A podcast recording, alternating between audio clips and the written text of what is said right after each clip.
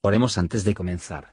Señor, por favor, déjanos entender tu palabra y ponerla en nuestros corazones. Que moldee nuestras vidas para ser más como tu Hijo. En el nombre de Jesús preguntamos. Amén. Capítulo 6 Los hijos de los profetas dijeron a Eliseo, He aquí el lugar en que moramos contigo nos es estrecho. Vamos ahora al Jordán, y tomemos de allí cada uno una viga, y hagámonos allí lugar en que habitemos y él dijo, Andad. Y dijo uno, Rogámoste que quieras venir con tus siervos. Y él respondió, Yo iré. Fuese pues con ellos, y como llegaron al Jordán, cortaron la madera. Y aconteció que derribando uno un árbol, cayósele el hacha en el agua, y dio voces diciendo, Ah, Señor mío, que era emprestada. Y el varón de Dios dijo, ¿Dónde cayó? Y él le mostró el lugar. Entonces cortó él un palo y echólo allí, e hizo nadar el hierro. Y dijo, Tómalo.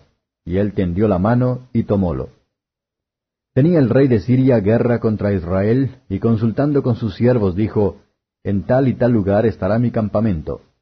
Y el varón de Dios envió a decir al rey de Israel, Mira que no pases por tal lugar, porque los siros van allí.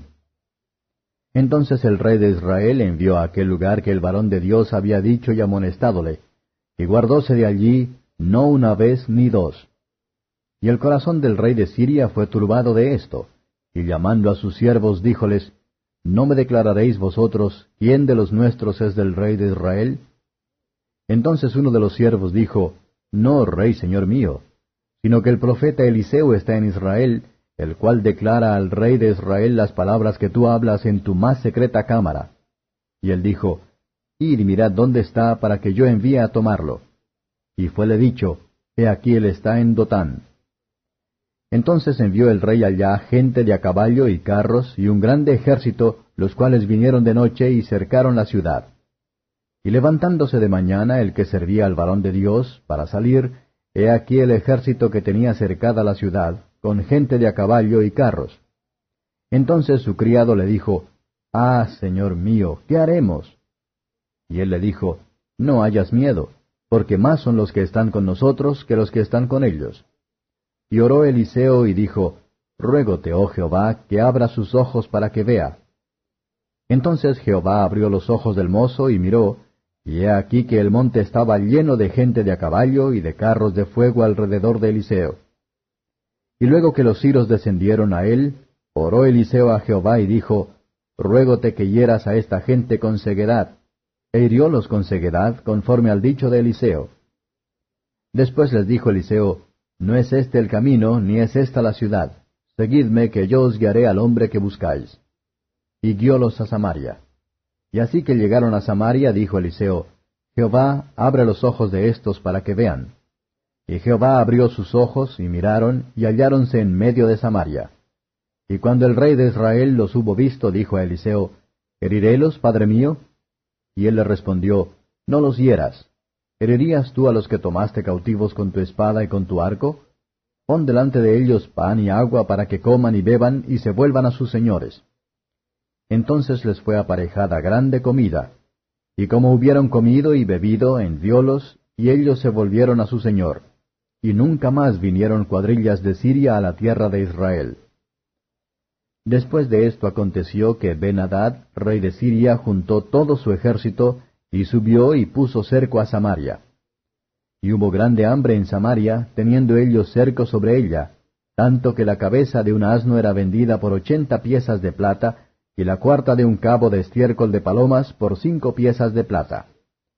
Y pasando el rey de Israel por el muro, una mujer le dio voces y dijo, Salva, rey señor mío. Y él dijo, si no te salva Jehová, ¿de dónde te tengo de salvar yo? ¿Del alfolí o del lagar? Y díjole el rey, ¿qué tienes? Y ella respondió, Esta mujer me dijo, Da acá tu hijo y comámoslo hoy, y mañana comeremos el mío. Cocimos pues mi hijo, y le comimos. El día siguiente yo le dije, Da acá tu hijo y comámoslo. Mas ella ha escondido su hijo. Y como el rey oyó las palabras de aquella mujer, rasgó sus vestidos y pasó así por el muro. Y llegó a ver el pueblo el saco que traía interiormente sobre su carne. Y él dijo, Así me haga Dios y así me añada, y la cabeza de Eliseo hijo de Safat quedare sobre él hoy. Estaba a la sazón Eliseo sentado en su casa, y con él estaban sentados los ancianos, y el rey envió a él un hombre. Mas antes que el mensajero viniese a él, dijo él a los ancianos, ¿No habéis visto cómo este hijo del homicida me envía a quitar la cabeza? Mirad pues, y cuando viniera el mensajero, cerrad la puerta, e impedidle la entrada. ¿No viene tras él el ruido de los pies de su amo? Aún estaba él hablando con ellos, y he aquí el mensajero que descendía a él, y dijo, Ciertamente este mal de Jehová viene. ¿Para qué tengo de esperar más a Jehová? Comentario de Matthew Henry Segundo Reyes capítulo 6, versos 1 a 7. No es que lo agradable, en el diálogo de los siervos de Dios, ¿qué pueden hacer los que les escuchan olvidar el dolor y el cansancio de la mano de obra? Incluso los hijos de los profetas no deben estar dispuestos a trabajar. Que nadie piense un empleo honesto una carga o una desgracia. Y el trabajo de la cabeza, es tan difícil, y muy a menudo más difícil, que el trabajo con las manos. Tenemos que tener cuidado de lo que se pide prestado. Como la nuestra, porque hay que hacer lo que se haría mediante. Este hombre estaba tan respeta la cabeza de hacha. Y para aquellos que tienen una mente honesta, la queja más dolorosa de la pobreza es, no tanto de su propia miseria y la desgracia, ya que se representa no poder pagar deudas legítimas. Pero el Señor cuida de su pueblo en sus preocupaciones más pequeños. Y la gracia de Dios, por lo tanto, puede elevar el corazón de piedra de hierro, que se hundió en el barro de este mundo. Y levante afectos, naturalmente terrenal, versos 8 a 12. El rey de Israel considera las advertencias Eliseo le dio, sobre el peligro de que los sirios, pero no quiso hacer caso de las advertencias de peligro de sus pecados. Tales advertencias son poco tenidas en cuenta por la mayoría, ellos salvarse de la muerte, pero no del infierno. Nada de lo que se hace, dice o piensa, por cualquier persona, en cualquier lugar, en cualquier momento, está fuera del conocimiento de Dios, versos 13 a 23. ¿Qué dijo Eliseo a su criado? Se habla a todos los siervos fieles de Dios, cuando son sin pleitos, y dentro de ellas los temores. No temas, con ese miedo que tiene el tormento y el asombro, para los que están con nosotros, para protegernos, son más de los que están en contra de nosotros, para que nos destruyan. Los ojos de su cuerpo estaban abiertas, y con ellos vieron el peligro. Señor, abre los ojos de nuestra fe, para que con ellos podemos ver a tu protección de la mano.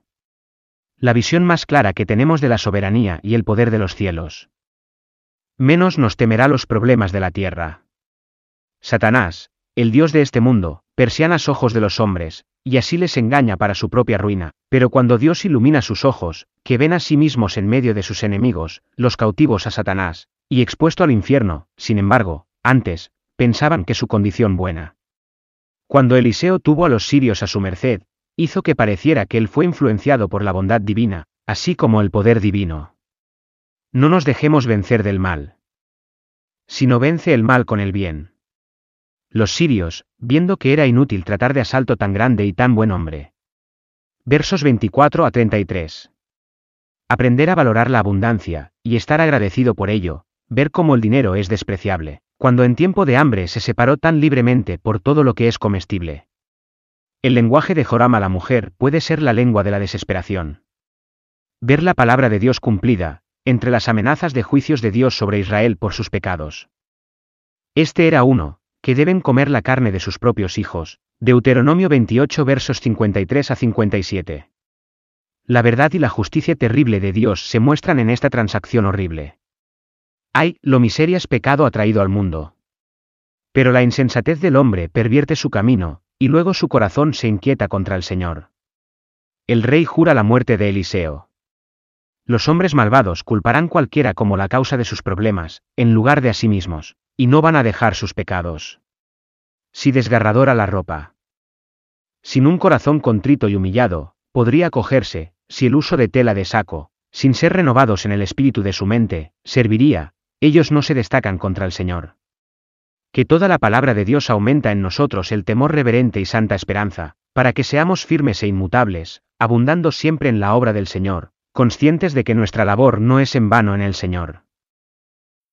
Gracias por escuchar y si te gustó esto, suscríbete y considera darle me gusta a mi página de Facebook y únete a mi grupo Jesús Answers Prayer.